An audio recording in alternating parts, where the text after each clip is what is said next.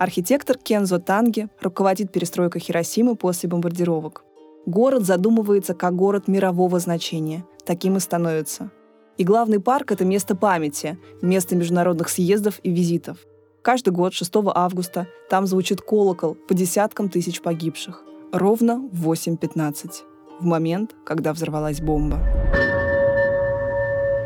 Нагасаки тоже начинают восстанавливать довольно быстро. Но город не становится городом памяти, как Хиросима. До сих пор в культуре, в кино гораздо чаще обращаются именно к Хиросиме как к месту трагедии.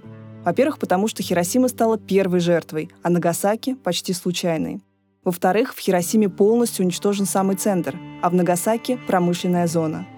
Долгое время японцы вообще не представляют масштабов произошедшего. Сначала правду от них скрывает собственное правительство, а когда страну оккупируют союзники, уже американская цензура блокирует любую информацию о взрывах.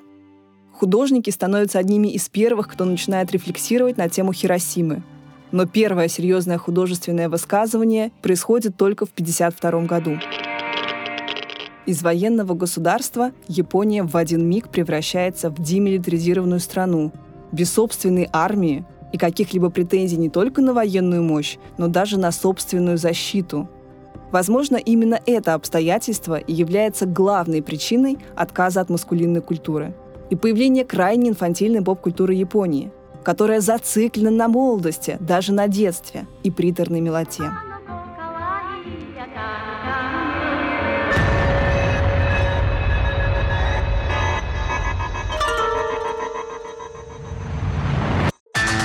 Это последний эпизод подкаста «Черный лебедь» про атомные бомбардировки Японии.